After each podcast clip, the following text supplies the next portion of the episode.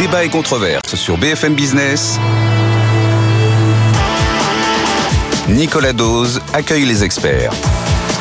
On se fait allumer hein, par mes auditeurs, je peux vous assurer. Eh bien, euh, euh, traite de soviéto libéraux, euh, non, brochette de, de, de soviéto, j'aimerais.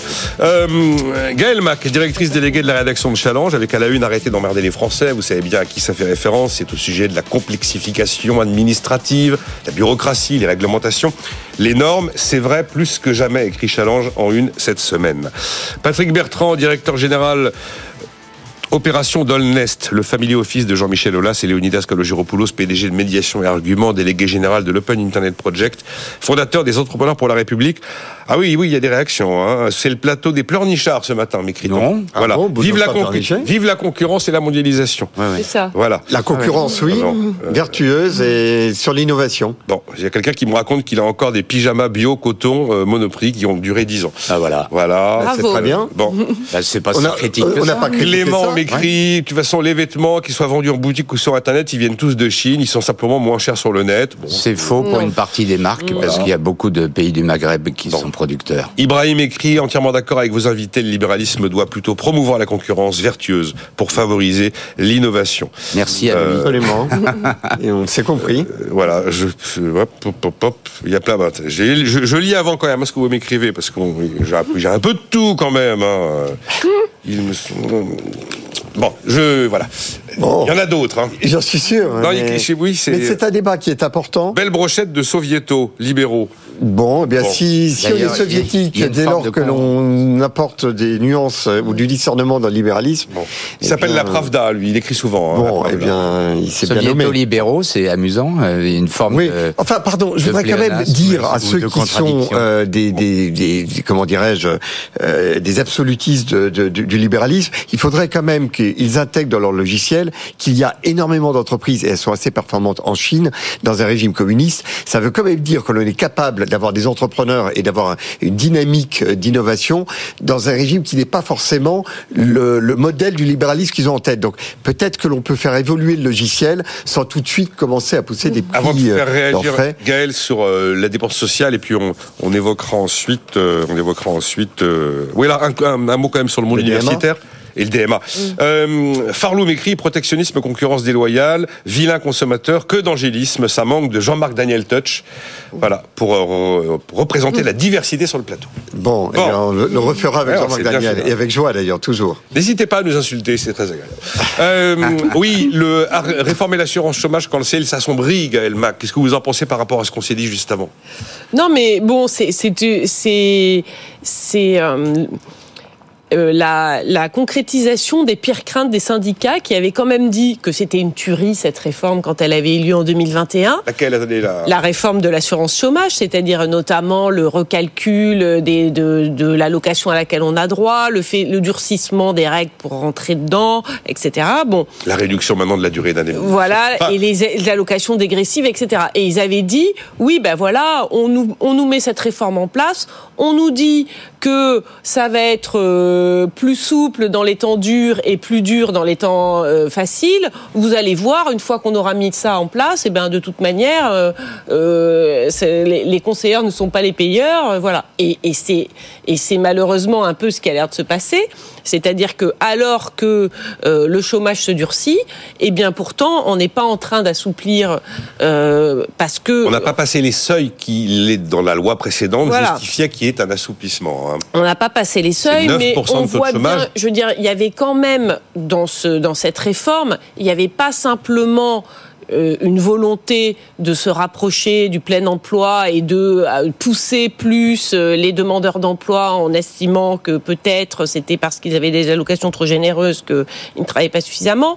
Il y avait aussi une considération budgétaire, Clairement. claire et nette. Oui, non, mais bien Je veux sûr. dire, l'idée était quand même de faire des économies. Et là, on est exactement dans ce contexte, c'est-à-dire qu'on nous dit, il y a 10 milliards d'économies, tiens, ne pourrait-on pas en prendre encore un peu dans l'assurance chômage? Finalement, je remarque que c'est la dépense sociale, la seule dont on nous parle, la seule dépense Oui. sociale dont- sur laquelle on est en train de dire qu'on va faire des économies.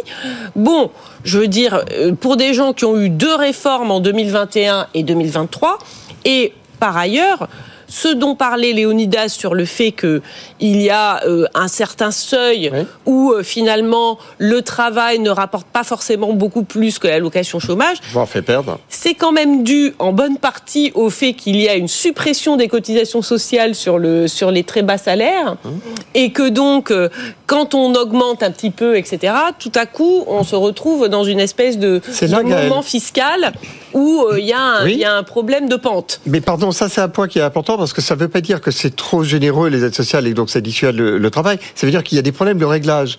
C'est des problèmes de réglage qui font qu'effectivement on commence à cotiser, on perd parallèlement les aides que l'on avait, donc on, on- on perd presque à travailler plus. Et là, je pense que c'est une question de réglage et je pense qu'on sera probablement d'accord pour se dire que quand on a presque des dysfonctionnements de cette nature, c'est presque du bon sens de les rétablir. Mais je rappelle qu'au départ, en 2017, dans sa réforme, Emmanuel Macron disait qu'il allait aussi faire un malus sur les contrats courts parce que c'est dans les deux sens cette Ça a histoire été de fait ce malus sur les contrats courts. il est très peu appliqué dans peu de secteurs qui ne sont pas ceux qui utilisent le plus les contrats courts. C'était l'un Et des notamment éléments. le secteur public. C'était Voilà. l'un des Et éléments. notamment Oui, le secteur sûr. public est au-dessus Les du dernières secteur privé sur les estimations contrats courts. de les dernières estimations justement des réformes de l'assurance chômage considèrent que c'est l'un des points sur lesquels on a eu des résultats plutôt positifs. Oui, oui. Parce que la dégradation de la durée des contrats a quand même été un peu enrayée. Mais euh, on avance. Euh, euh, Juste très oui. rapidement, moi je suis toujours un peu mal à l'aise quand euh, les sujets sont abordés pas sur ce plateau, mais globalement par le gouvernement, uniquement sur l'aspect financier. Euh, donc si on veut faire des économies, il faut voir aussi de l'autre côté euh, les engagements que l'on prend pour mettre en œuvre ce dispositif. Et effectivement, si on veut pousser les gens à aller chercher du travail, il faut réduire, surtout quand la croissance économique est bonne, réduire la durée d'indemnisation, mais à côté faire le travail d'insertion. Et sur ce plan-là, moi je considère que le gouvernement a fait un excellent travail, continue, ça accélère. Euh, J'en ai des preuves tous les jours. Vous parlez de France j'ai Travail, Voilà, j'ai l'occasion Ouais. d'accompagner des startups qui travaillent avec euh, France Travail, dédiées à l'insertion. Il y a un travail tout à fait remarquable. Donc oui, c'est un ensemble, mais cette approche, et on aura peut-être l'occasion d'en parler tout à l'heure, cette approche qui consiste à être uniquement monétaire dans, dans Comptable, le, mhm. les, les sujets à traiter ne me convient pas. Et d'un certain point de vue, je pense que le gouvernement fait assez mal sa communication parce que il laisse dominer euh, le sujet purement euh, monétaire et financier, alors qu'il y, a des- il y a- il y a des choses qui sont faites en parallèle. Je trouve ça très important ce que dit Patrick Brown. Juste une assise, simplement parce qu'effectivement, quand on accompagne quelqu'un qui est en réinsertion, c'est pas uniquement euh, pour solde de tout compte lui donner un chèque. C'est un accompagnement et j'insiste sur ce point parce que c'est un des sujets de désaccord avec d'autres libéraux sur d'autres sujets sur le revenu universel sans condition. Euh, le fait de suivre euh, les demandeurs d'emploi, de les accompagner, de leur permettre de remettre le pied à l'étrier, c'est un accompagnement. Voilà. Et pour beaucoup de ceux qui veulent les allocations sans condition, c'est pour dire on arrête l'accompagnement. En ça, ça serait dramatique.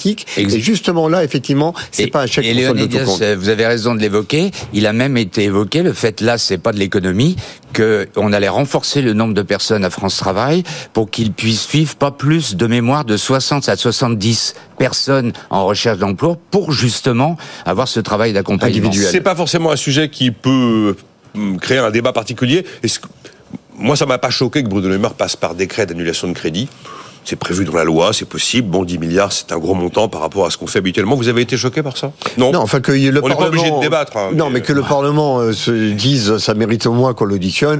Enfin, ça me semble être la règle normale euh, des choses. C'est Bruno Coquerel voilà. hein, qui a lancé. euh, Oui, il y a un bon. politique. Mais bon, en même temps, si on Euh, veut, si on veut économiser 10 milliards rapidement, euh, Il n'y a pas d'autre solution. Oui, surtout dans le contexte parlementaire mais- actuel. Mais on, présente les choses comme absolument extraordinaires. Regardons un petit peu euh, les, les proportions. 10 milliards, c'est à peine 2% Oui, c'est pas du budget Non, de l'État. c'est- à peu près euh, 10% de, du déficit budgétaire. Il y a, n'importe quelle entreprise, euh, si elle a un déficit de 100 Et et, on vient couper, proposer au bord Voilà. de 8 à 10% d'économie pour, Eh ben, non, vous savez, pour Patrick, réduire le déficit Patrick, vous de allez 8 aller- à 10%, on dit au revoir circuler. On a Vous l'impression allez- que c'est extraordinaire. Eh ben, vous allez lire un dire ça aux chercheurs à qui on a pris 904 millions d'euros sur un Oui. milliard non, de mais budget justement, mais on est bien d'accord. On est bien d'accord. Le sujet de fond, c'est l'inefficience de la dépense publique. Et donc, on pense qu'on fait des économies. Et là encore, où est l'autre volet? De l'efficience de la là, dépense publique, c'est de l'urgence- l'évaluation de la dépense publique. là, c'est de l'urgence absolue, et vous vous rendez bien compte. Bien sûr. Bon. Après, il y a le court terme et le moyen terme. C'est ce que vous avez dit sur l'enseignement et la recherche, c'est symptomatique. Allez, hop, on coupe le moyen terme pour pouvoir faire des économies immédiates. Tiens, c'est curieux. euh, on coupe sur le moyen terme alors qu'il y a des économies à court terme qui peuvent être faites sur des activités court-termistes. C'est très étonnant. Vous avez le sentiment qu'on a sacrifié des, des investissements d'avenir dans les 10 milliards d'euros? Parce que là, il y a les 904 millions euh, pour la recherche. Objectivement, euh, ils avaient un budget qui augmentait de 1 milliard 2, il augmente de 300 millions aujourd'hui. Et quand on sait dans quelle misère parfois vivent les universités, on se demande... Mais alors, chacun aura un bon argument pour dire qu'il fallait pas couper chez lui. Mais Nicolas, c'est surtout la recherche. Hein. Sur les 900 millions, je crois que c'est 450 ou 500 millions. Les universités aussi, mais c'est pour 100 millions, je crois, de mémoire. Mais, euh, ça n'enlève rien. Il y a eu pas mal d'émotions. Ah, ça y est, on a c'est la contre-révolution verte. Euh, euh, on sacrifie les investissements d'avenir. C'est votre avis ou vous considérez que bah il fallait qu'ils en trouvaient à droite, à gauche. De toute façon, on a ratissé, fait les fonds de miroir. Je crains qu'il y ait dans cette histoire un peu de dissémination institutionnelle des investissements d'avenir. Les investissements d'avenir ont fait l'objet d'une sorte de sanctuarisation et il y a en parallèle tout ce qui concerne la recherche traditionnellement autour des universités qui vient de faire l'objet de ces coupes. Et j'ai le sentiment qu'il y a euh, un peu deux voix qui se concurrencent dans l'appareil d'État et qu'elles sont un peu euh, ah, euh, traitées pas forcément à la même enseigne. J'ai tous CNRS et, et l'Agence nationale de la recherche. Et l'INSERM. On, dit université, faculté, oui, c'est vrai, mm. mais c'est pas le plus gros morceau. Hein. Il y a un truc qui m'a frappé, c'est la rapidité avec laquelle ça a été annoncé et ça a été publié au journal officiel. Alors là, je me suis dit, waouh, ça a pris moins d'une semaine. Euh, petit sentiment d'urgence à Bercy quand même là. Hein, en tous les cas, manifestement, la volonté de montrer qu'il euh, y avait une capacité à agir. Oui, la volonté de montrer. Une capacité à agir et agir de manière efficace. Oui, moi je trouve que ça n'a pas été si disséminé que ça et euh, je trouve que les signaux qui sont passés, alors évidemment, c'est l'urgence, il faut trouver un il faut trouver de l'argent, donc euh, bon, et il y aura toujours des insatisfaits, c'est sûr. Bien sûr. Mais bon, si finalement les trois principaux postes à se retrouver à être la transition énergétique et écologique, l'éducation, 700 millions, et la recherche, je trouve quand même qu'on obère beaucoup de dépenses d'avenir, justement, et de moyen terme, Bon, et qu'il y a d'autres euh, pans de la dépense à laquelle on ne touche pas, certainement pour acheter la paix sociale. Bien sûr. Euh, et donc, euh, et, donc, je ne trouve pas que ça, se soit donné un très bon signal. et notamment sur des domaines qui étaient soi-disant prioritaires pour le gouvernement Macron. Je pense à l'éducation, dont ils n'ont pas quand même cessé de nous dire que c'était un peu la mère de toutes les batailles et également d'ailleurs même la recherche qui est censée être quand même nous placer dans le concert des nations. Mais l'éducation, c'est le plus gros budget de l'État. Donc la, démarche intellectuelle, on la comprend. On regarde là où sont les plus gros budgets, on sait ouais. couper. Mais c'est bizarre. Et sorti très récemment, sont sortis très récemment des études de comparaison entre les différents pays sur l'éducation, la santé, etc. Tiens, c'est bizarre. En France, globalement, on trouve à peu près 10% de gens qui ne sont pas sur le terrain. Euh, alors que le budget est le même inefficience de la dépense publique. on l'a dit mille fois, Patrick. Sur le, futur, euh, regardons. On a fait euh, mille fois la comparaison des, back-office dans l'administration en France par rapport au même service en Allemagne. C'est juste incroyable. C'est incroyable. Et, on n'y arrive pas. C'est 10, points. Oui, non, mais je sais, on utilise 80% de l'argent de le budget. Non, c'était l'éducation nationale. C'était euh, 80% financent la machine, tandis qu'en Allemagne, c'est 49% qui financent la machine. Ce genre de truc. Bon, euh, UBS, comme écrit Trophée 33, c'est son nom. Euh, notre quantité de travail disponible sur le marché à cause des aides sociales. Tout le monde calcule aujourd'hui et très bien. Résultat, personne n'arrive à recruter et dans tous les secteurs, on marche sur la tête. Alors, la quantité d'emplois disponibles euh, avec des tensions sur le marché de l'emploi et ces emplois qui ne sont pas pris, c'est quelque chose qui ne peut pas laisser n'importe quel gouvernement, euh, euh, comment dirais-je, sans agir. Enfin, c'est et, tous les chefs d'entreprise regardent cette situation quand même en se disant que cette anomalie, il faut la corriger. Voilà, et il, quand même, sur cette histoire de dépenses publiques, il y a, quand même des bizarreries. Par exemple, en janvier, tout à coup, on a mis le permis moto parmi euh, les formations qui étaient euh, possibles euh, dans le compte personnel de formation.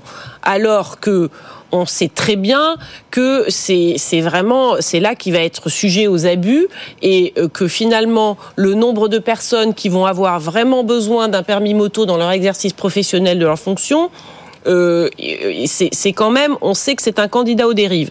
Et puis ensuite on arrive deux mois après et on dit ah ben on va raboter globalement le, compte personnel de reste à charge, un reste à charge de 10%. De, reste à charge. Est-ce qu'on n'aurait pas, plus, pas plutôt pu dire non mais finalement le permis moto c'est pas une bonne idée et on, on va finalement lâcher? Est-ce qu'on n'aurait pas pu regarder où on, on s'aperçoit très bien que certaines personnes prennent des langues étrangères un peu exotiques qui ne sont pas forcément nécessaires dans leur métier, qui a un certain nombre d'abus. Est-ce qu'on n'aurait pas pu gérer ces abus-là plutôt que raboter pour tout le monde? Bon, ben voilà, c'est toujours un peu le problème de l'urgence. C'est beaucoup plus simple de raboter que Voilà, de. le euh, problème de l'urgence. C'était la grande idée de dire qu'il fallait responsabiliser. euh, euh, alors, donc le DMA, mercredi, les géants du numérique. Alors c'est TikTok, Facebook, LinkedIn, WhatsApp, YouTube, euh, Chrome, Safari, mais il y a 22 services visés. Je vous donne deux trois éléments de, Des de contenu. gatekeepers. Voilà, je vous donne deux trois éléments de contenu de ce DMA qui est là pour lutter contre les pratiques anticoncurrentielles. Après il y a le DSA, euh, mais c'est autre chose. Autre. Alors obligation de rendre les services interopérables. Aujourd'hui, FaceTime, par exemple, ne fonctionne pas avec Teams. Interdiction d'imposer des logiciels comme les navigateurs et les moteurs de recherche. Ça veut dire que sur votre, votre smartphone, un nouvel écran va vous demander normalement quel navigateur vous voulez utiliser. Interdiction désormais de favoriser ses propres services. Aujourd'hui, vous allez sur Google et on vous fait vous voulez un billet d'avion, c'est Google Flight qui apparaît. Obligation de permettre à des plateformes concurrentes d'exister. Donc euh, ne plus avoir que uniquement l'App Store disponible sur l'iPhone d'Apple. Donc on- on- mettre fin aux logiciels préinstallés sur les appareils ou encore consentement obligatoire de l'utilisateur sur le croisement des données réalisées pour envoyer de la pub ciblée. Si cela n'est pas respecté, il y a des amendes prévues pouvant atteindre 10% du chiffre d'affaires et même 20% en cas de récidive. Comment vous vivez? Alors, il y a ceux qui vont vous dire ah ben voilà, c'est les Américains qui ont tout fabriqué, tout inventé, et puis nous on réglemente, on réglemente, on réglemente comme d'habitude. Dans quel camp êtes-vous? Moi j'ai du mal à me faire un avis, et déjà un avis pour savoir dans quelle mesure tout ça va être très joliment opérationnel les mercredis. Oui, mais J'imagine que les contournements sont sûrement possibles. hein. Peut-être, mais il y a euh, un changement majeur et là, tous les membres de l'association que je dirige, qui est l'Open Internet Project, on est une vingtaine d'acteurs euh, français et, européens euh, qui sont des, des entrepreneurs qui sont confrontés à des problèmes de concurrence. Ce texte est pour eux absolument fondamental, même si ils ont le sentiment qu'il ne va pas assez loin, mais mettons déjà l'accent sur ce qu'il fait, c'est que pour le moment, quand il y avait des abus, il fallait aller devant la commission, introduire une action, et celle la plus emblématique pour laquelle euh, l'OIP euh, euh, a été partie prenante, c'est Google Shopping, 14 ans pour en arriver. L'OIP, Open, Open Internet Project, qui est partie prenante. Ça fait 14 ans que l'on attend que euh, on aille au bout de l'affaire. Il y a 2,4 milliards d'amendes qui ont été infligées. Ouais. Le premier euro n'est toujours pas versé parce qu'ils sont on l'appel de l'appel de l'appel. Mais euh, vous voyez bien qu'à l'échelle de la dynamique économique du digital, on peut pas attendre que l'abus soit commis et aller se plaindre et attendre des années qu'ils soient qui réparés. passe. Donc le texte, ce texte essentiel du C'est la DMA, grande idée d'agir en amont et pas en aval. Absolument. Oui. Donc il fixe des règles, il désigne ce qu'on appelle des, gatekeep- des gatekeepers, c'est-à-dire des acteurs qui enferment les utilisateurs dans un ensemble de services et ils disent vous devez ouvrir vos plateformes. Eh bien, c'est une règle qui est essentielle. C'est cette règle-là qui va permettre à des acteurs innovants et euh, comment dirais-je des acteurs euh, français ou européens de rentrer sur ces plateformes qui avaient totalement envahi effectivement nos ordinateurs Ouais. et euh, nos Je terminaux. suis d'accord. Donc on est, je pense, encore une fois, sur l'illustration du fait que la règle va permettre le, foisonnement de- d'entrepreneurs du digital qui, pour le moment, attendent de pouvoir rentrer Non. et qui Je sont souviens, euh, euh, se voient la route barrée de- Je vous constamment. fais réagir, bien sûr, Ouais, Patrick bien sûr. dans un instant. F- Fleur Pellerin, qui a été euh, en charge du digital à un moment. hein. Oui. Tout à fait, Oui. Secrétaire euh, d'État au niveau Voilà. Hollande, oui. Et elle disait, elle, a, elle expliquait qu'elle-même était utilisatrice de l'iPhone d'Apple. Elle avait absolument, parfaitement pris conscience qu'elle était complètement enfermée dans une prison Apple. C'est d'ailleurs mon cas. Mais elle disait honnêtement, la prison est tellement dorée que moi j'y suis pas si mal. Et j'y suis sûr. pas si mal et ça fonctionne très bien. Est-ce que j'ai besoin d'avoir autre chose que l'Apple Pay quand j'ai envie de payer? J'ai pas besoin d'avoir 25 000 applications de paiement. Il y en a une. L'Apple Store, c'est très bien. Il y a tout ce que je veux dedans. Vous voyez, c'est. Alors là, je me passe. Du coup, dans la position du consommateur, pas de la start-up qui essaye de se faire une place sur ce marché, Oui. qui n'arrive absolument pas à percer parce que Pardonnez-moi, d'où l'importance de se mettre dans la place de, de la start-up parce qu'elle a peut-être quelque chose d'innovant que vous ne connaissez pas et que vous ne pourrez jamais connaître si on reste enfermé dans cette prison dorée. Et d'où le fait de mettre les entrepreneurs en avant plus que la liberté des acteurs dominants de- d'exercer euh, leur domination. Et, et- et d'où la nécessité de mettre les entrepreneurs en premier plutôt que le En tout cas, consommateur. je- je- je- je- j'entends chez vous que, en plus, comme vous connaissez cet univers, vous attendez ce texte en vous Ah, disant que totalement. une Il marche est- en avant. Ça ne veut pas dire qu'il est parfait. Ah non, non, c'est mais, un euh, pas en avant absolument fondamental. Euh, Allez-y, euh, Patrick Bertrand. le, le sujet en fait que cela pose et qui a d'ailleurs été posé en termes de principe par le Digital Service Act qui s'occupait des contenus, c'était de dire il y a quelque chose qui ne fonctionne pas. Pourquoi ce qui est illégal dans la vie physique de tous les jours ne serait pas illégal Dans la vie euh, digitale. dans la vie digitale et numérique. D'où le sujet des contenus euh, euh, racistes, etc. Donc ça, c'est le DSA. Et maintenant, même chose. Le DMA, c'est exactement la même chose. En prenant une image très rapide pour que nos auditeurs comprennent. Pour acheter un produit, vous êtes obligé d'aller dans le magasin X euh, parce qu'il n'y en a pas d'autre et, c'est là. Vous pouvez pas faire autrement que de. tout le monde considère, y compris l'autorité de la concurrence, quand on regarde les décisions qu'elle a prises au cours des dernières années, tout le monde considère que ça n'est pas bon. Et là, tout d'un coup, euh, on découvre qu'on est obligé de passer par des gatekeepers, qu'on est enfermé. Je rappelle sur la transposabilité euh, que ça a déjà été fait pour les pour le- les télécoms. Et donc, on a l'impression que euh, ça y est, c'est une révolution, qu'on met en cause euh, euh, le développement des entreprises. Non, c'est juste de dire il y a des règles qui s'exercent dans la vraie vie. Eh bien, on les fait en sorte qu'elles s'appliquent dans la vie de tous les jours et la vie numérique. Outre le fait qu'évidemment il y a il y a l'accès possible à d'autres, etc. Mais, mais je pense que c'est ça que ça pose comme principe général. On a toujours du mal à percevoir euh, l'intérêt de telle ou telle règle. Revenons sur euh, les règles de la vraie vie d'aujourd'hui. Mais vous Pourquoi avez le raison, il n'y avait qu'un seul opérateur télécom s'exonérerait avant, euh, et Exactement. maintenant il y en a plusieurs, Bah, et tout- personne voit- n'imagine qu'on revienne en arrière. ce qui se passe en Espagne. Non, personne n'a la nostalgie des PTT, ça je vous le confirme. Euh, Bah, vous dites en, en Espagne quoi Non, non, euh, je- même chose. En Espagne, là, il, il- il semblerait qu'il y ait des rapprochements entre deux opérateurs. On dit deux opérateurs télécoms, on dit OK, mais il faut qu'il y ait la possibilité d'un quatrième. Ça, on l'a beaucoup entendu en France. Donc, euh, On est, on est effectivement en train de revenir euh, mais bien sûr, sur des points. Bien sûr. D'ailleurs, je me souviens d'une décision de l'autorité de la concurrence euh, sur le rachat alors, euh, de, je citerai pas les marques, euh, d'un grand réseau de magasins par un autre grand réseau de magasins, et ils prenaient en compte que les réseaux de, de magasins physiques. Mais euh, les, les défenseurs disent mais prenez en compte aussi tout ce qui se passe en ligne. Ah oui, Oui, ah oui, c'est vrai. Oui, ce Mais pardon, je, je, pour insister sur ce point, je, juste remarquer que euh, on est effectivement sur une bataille commerciale, on le veut et, et économique, on veut que nos acteurs euh, Et digitaux euh, euh, soient capables de développer des innovations et qu'on ait nos propres acteurs. Mais la manière dont un certain nombre de parlementaires ont écrit euh, au président américain euh, aux États-Unis pour dire que l'Europe était en train de mettre des règles euh, protectionnistes et qu'il fallait se défendre d'État à État euh, montre bien qu'il y a une stratégie que l'on a laissé se développer et sur laquelle on a tardé à réagir, qui est effectivement la mise en place de règles minimales pour que la concurrence existe dans ce domaine. Il était temps qu'on le fasse et il était temps aussi, c'était nécessaire, que ce soit des autorités politiques euh, qui les mettent en œuvre. On voit bien que la réaction politique qui a de l'autre côté euh, de l'Atlantique démontre que derrière ces acteurs, il y a une puissance de frappe euh, euh, d'un pays entier, d'un continent entier, qui est celui On- des, des.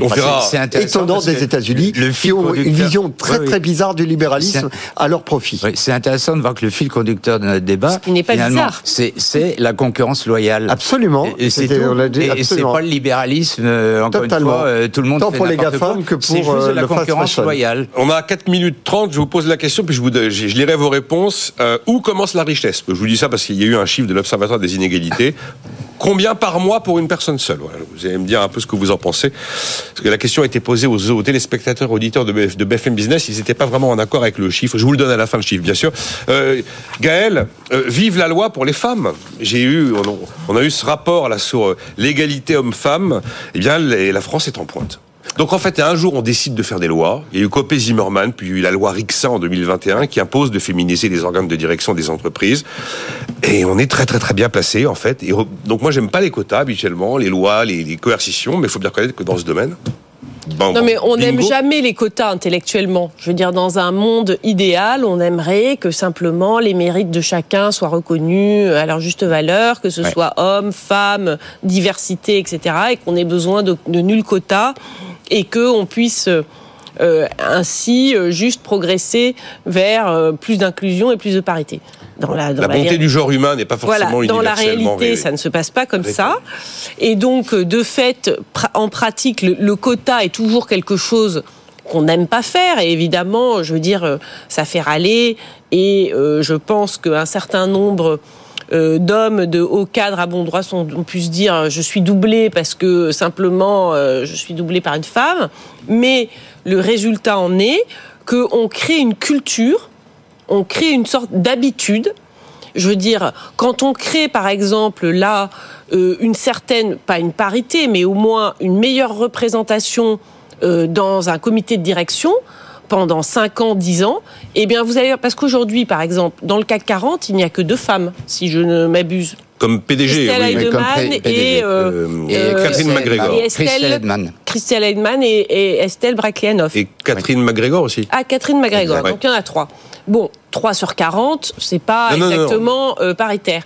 Mais si pendant 10, 15 ans, nous avons des femmes régulièrement dans les conseils d'administration et dans les Bien. comités de direction, eh bien, vous allez voir que dans 3 ans, 4 ans, 5 ans, nous allons avoir 6 femmes, 10 femmes, 15 femmes dans le CAC 40. Et ce qu'on nous ce qu'on reproche au départ, qui est de dire, en fait, on, sur, euh, on, on pousse des femmes qui n'ont au départ, évidemment, il y avait des cumulards, il y avait trop peu de femmes, donc euh, ils se retrouvaient avec 3, 4 femmes, 5 femmes par conseil administratif, qui, qui, qui avaient avaient 3, trois, 4, quatre 5 conseils. mandats, voilà.